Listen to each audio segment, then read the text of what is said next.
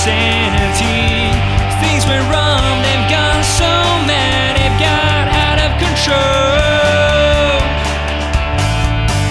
Where did happiness go? I wanna breathe the air and feel the joy again.